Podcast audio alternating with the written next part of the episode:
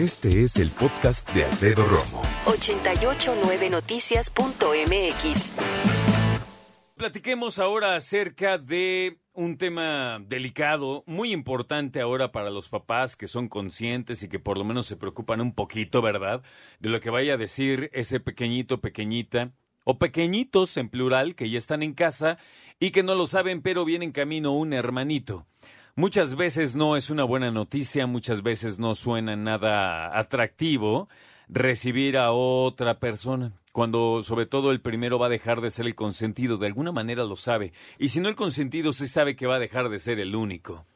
Así que vamos a platicar con nuestra invitada de regreso con nosotros, Alicia Rábago, tú lo sabes, ha estado con nosotros infinidad de veces y ahora también promoviendo Edúcalos a pesar de sí mismos, para que veas que le sabe y de que le sabe, le sabe. ¿Cómo estás, Alicia? Muy bien, buenas tardes a todos. Buena tarde. ¿Cómo ves este tema? Interesante, ¿no? Es que son de esos temas que son de cajón.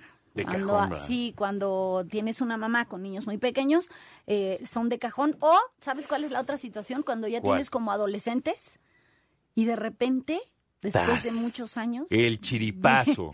viene un hermanito y entonces eh, lo ven más fácil porque dicen lo van a entender y se los comento y ves adolescentes que dicen, ¿qué onda con mi mamá? O sea, ¿cómo se le ocurrió? ¿No? Sí. Entonces, este... Es, Que a veces hay- sí. sí, sí. Pues sí, a veces sí, la verdad. ¿Cómo se le ocurre? Si no, ya hay mamás conscientes que te dicen, pues es que se me hicieron grandes y entonces tuve otro juego de dos. O sea, tiene a lo mejor la de 15 y la de 13 y de repente tiene uno de 3 y 1. O sea, Bueno. como que es otros... Y muchas personas le dicen, ¿son del mismo papá? O sea, fíjate.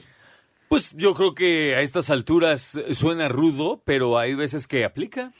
Sí, no, muchas. Hay veces que aplica. La gran mayoría de las veces aplica. Sí, Yo conozco mujeres con tres hijos, cada uno de papás de distintos. papá distinto. Y eh, fíjate que los niños yo creo que esa parte no, no tienen mucho prejuicio, ¿eh? O sea, niños pequeñitos, para ellos son sus hermanos. Pues Sí, no. es, mucho va a depender de cómo lo sepas tú manejar. Pero bien comentabas tú, a ver, soy el rey de la casa. Y de repente como que me dijeron que viene alguien al que tengo que querer. Le tengo que prestar mis juguetes. Ten que cuidar. Tengo que cuidar. Bueno, eso generalmente ya no lo dicen, ¿no? Pero es, ay, hay que Es recibirlo con mucho cariño. Y ay, qué maravilla, ¿no te da gusto?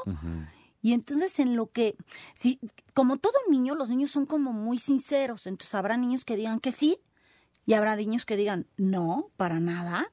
Incluso corren las redes un, unos videos de, de, de que los papás preparan hasta regalos o pastel o romper un globo para que sepan ellos de qué sexo va a ser el hermanito que, que viene en camino.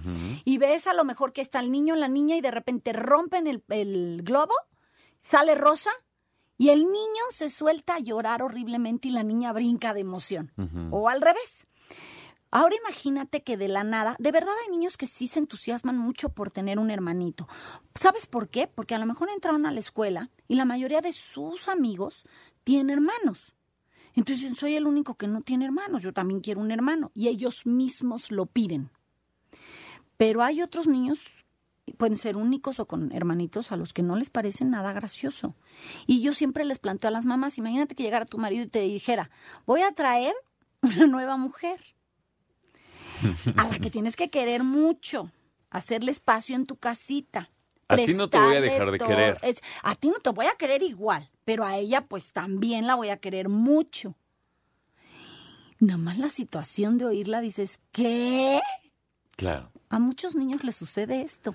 Yo creo que la onda no es como tal tener hermanos o no tener hermanos, es que te agarra muy chiquito. Y estás hablando incluso de que no le entiendan, sí, sí reflexionan cariños, ¿no? Sí, porque hay muchos que sí lo externan y te dicen, ¿y a mí ya no me vas a querer? De verdad hay niños que sí preguntan.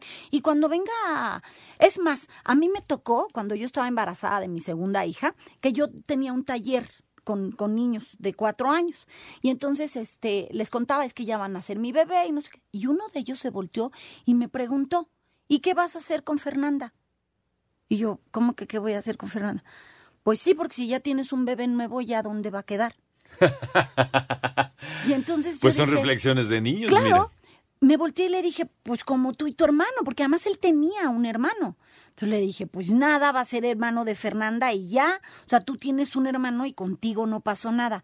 Ah, pero eso es como algo que, es, que si te lo preguntan, pues no te asustes. Es, es una duda que, que nace. Voy a decir algo con proporción guardada. Es un simple ejemplo. No se me chiflen, por favor.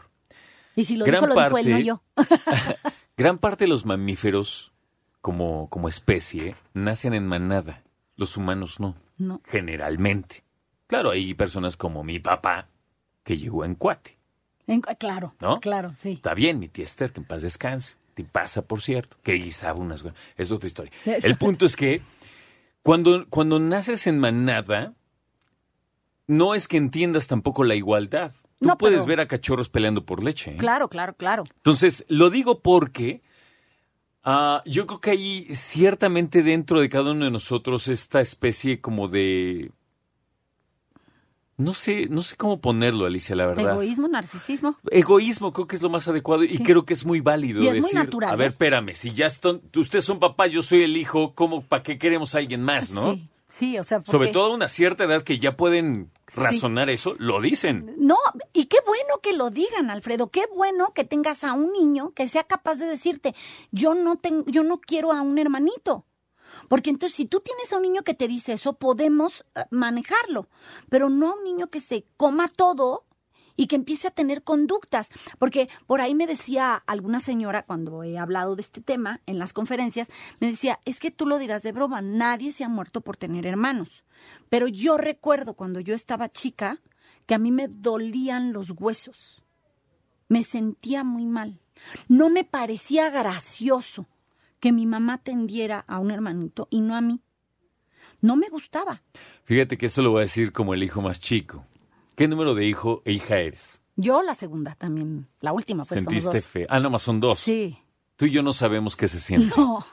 Ahora, yo sí creo, y esta es nuevamente una opinión personal, que si bien hay ahora unas, ¿qué será?, maneras de introducir, entre comillas, a los, a los hermanitos, sobre todo cuando, desde que mamá está embarazada, para que pues, sea menor el impacto, Sí. hay otras historias que yo he escuchado que me parecen, a mí, franca exageración.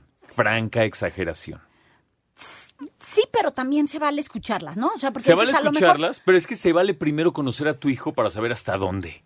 Medirle Bueno, el caldo a las eh, Bueno, eso también, y también desde dónde te lo dice, porque pues ya cuando estás más consciente y ya está el hermanito y entonces le empiezas a echar crema a los tacos y sí, yo me sentía fatal, pero lo quería, pero sentía... No, a ver, realmente en ese momento que estaba pasando, si hubo comportamientos extraños del niño o no. Escucha a Alfredo Romo donde quieras, cuando quieras. El podcast de Alfredo Romo en 889noticias.mx.